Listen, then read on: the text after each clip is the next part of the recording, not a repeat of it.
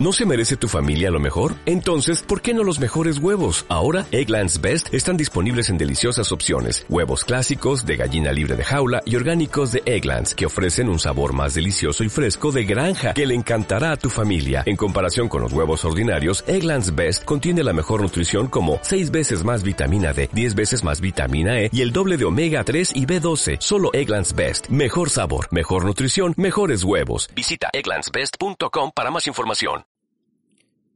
Señor mío y Dios mío, quiero firmemente que estás aquí, que me ves, que me oyes. Te adoro con profunda reverencia. Te pido perdón de mis pecados y gracia para hacer con fruto este rato de oración. Madre mía Inmaculada, San José, mi Padre y Señor, Ángel de mi guarda, interceded por mí. Hace un par de veranos, en julio de 2016, tuvo lugar la Jornada Mundial de la Juventud. Tocaba en Polonia, concretamente en la ciudad de Cracovia. Invitaron al Papa que visitara uno de esos campos de concentración de la Segunda Guerra Mundial y acudió al de Auschwitz. Allí en esa visita, una visita dura, en la, en misma puerta de entrada del campo de exterminio, en voz alta el Papa preguntaba a los que estaban ahí, pero ¿es posible que nosotros los hombres, creados a semejanza de Dios, seamos capaces de hacer estas cosas?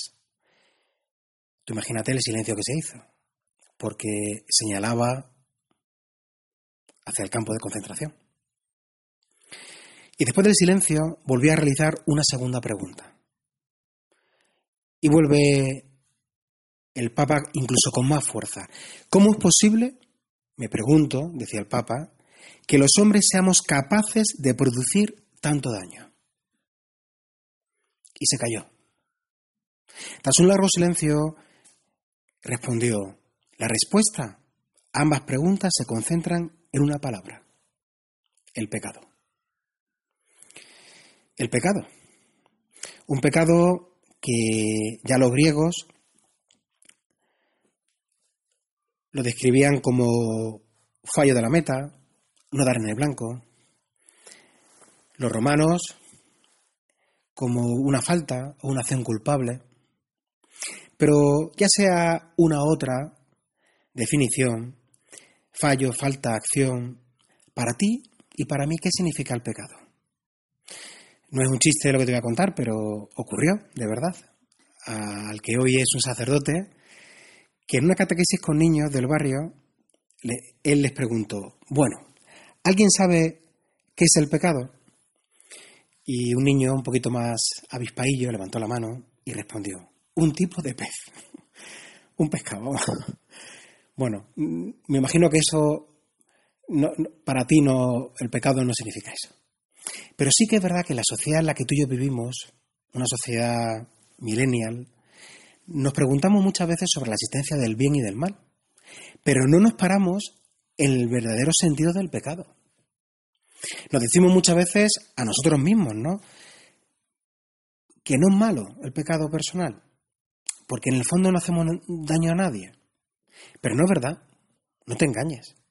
Que no, te, que no haga daño a nadie, porque el pecado siempre trae daño. Tenemos mucha experiencia personal, todos, de sus consecuencias nefastas. Nos roba nuestra belleza interior, se nota cuando estamos en pecado, se nota, el alma transmite esa tristeza. También perdemos esa alegría que solo Dios nos puede dar y que solo Él da, esa alegría interior, esa sonrisa natural, verdadera. Fíjate que también nos ensucia haciéndonos en ese ensuciarnos visiblemente mucho más egoístas, más a lo nuestro. Fíjate, podemos seguir sacando más consecuencias, pero espontáneamente nos salen estas. Pero es que detrás del pecado está esa búsqueda en la que a veces nos empeñamos de buscar un bien que pensamos que nos hace felices. Y es mentira, pero mentira.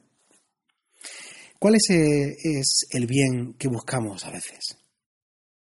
Sino el de querer buscar el amor donde es imposible, ¿eh? imposible buscarlo o encontrarlo. Recuerdo a un joven estudiante de bachillerato que me decía en el colegio, es que el pecado promete mucho, no da nada y lo roba todo. Fíjate que sabio teólogo, ¿eh?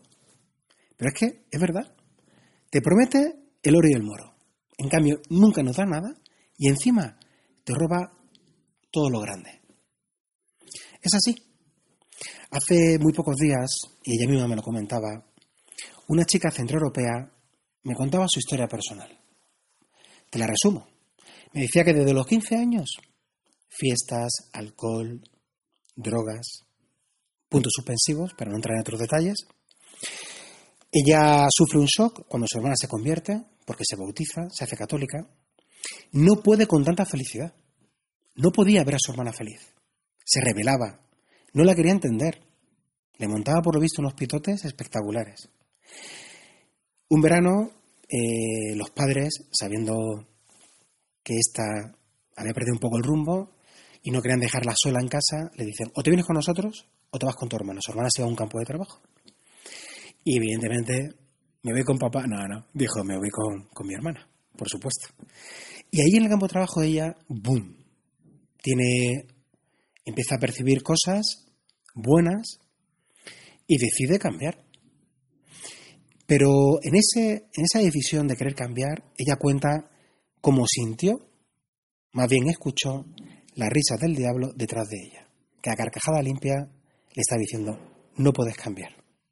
Pero gracias a esto fue lo que le llevó definitivamente hacer ese cambio de verdad, con la gracia de Dios. Hoy, una chica estupenda, también cristiana, conversa, espectacular. Pero es que es verdad, ella me decía que lo que se había dado cuenta era el amor de Dios.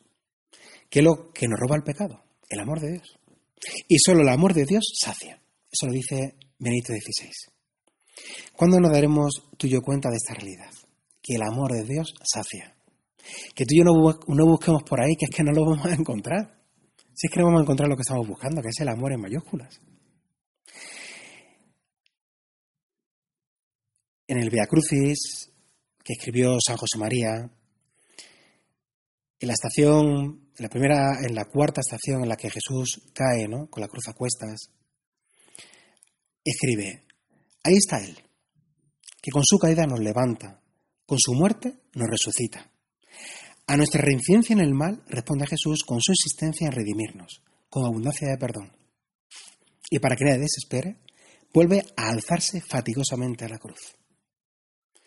Y es verdad, porque su victoria en la cruz la recibimos en forma de gracias. En formas, pero de gracias, de la gracia. Él nos conoce, sabe nuestra condición de pecadores, que nuestra, nuestra naturaleza está herida por el pecado. Pero nunca nos va a dejar de ayudar. ¿eh? Y fíjate que muchas veces, como decía el Papa Francisco, el medio, una buena confesión. Y decía el Papa, pero que la confesión no es la lavandería de la esquina, un, un quitamanchas bueno, decía el Papa. No, porque concluía diciéndonos, es algo mucho más grande. Se trata de recuperar lo perdido. Ahí, en ese recuperar lo perdido, nos tiene que venir ese orgullo de ser hijos de Dios. Porque nos damos cuenta que el amor, solo el amor de Dios, sacia. Esa búsqueda de esa felicidad que tú y yo estamos buscando siempre. Y no podemos olvidar que el santo no es el que no cae, sino el que siempre se levanta con humildad, una y otra vez. Se recoge en el libro de los Proverbios, ¿no? Se comenta que el justo cae siete veces al día. Pues tú imagínate, tú y yo. No, no debe extrañarnos, como decía San José María, ni desalentarnos ante las propias miserias personales, ante nuestros tropiezos, porque continuaremos siempre hacia adelante, si tú y yo buscamos la fortaleza en aquel que nos ha prometido. Vamos a terminar estos días, estos diez minutos con Jesús, este ratito de oración que hemos tenido con Él. Y sobre todo, repitiéndonos muchas veces estas palabras que acabamos de escuchar. Porque es verdad, y que nuestro Señor lo dice, ¿no? Venid a mí todos los que estáis agobiados, cansados y agobiados, que yo os aliviaré. Pues gracias Señor porque eres nuestra fortaleza. Se trata que en esa lucha nuestra, personal, recuperemos siempre lo que tú y yo hemos perdido. Te doy gracias, Dios mío, por los buenos propósitos, afectos, inspiraciones que me has comunicado en estos diez minutos contigo, Jesús. Te pido ayuda para ponerlos por obra. Madre mía Inmaculada, San José, mi Padre y Señor, Ángel de mi guarda, interceded por mí.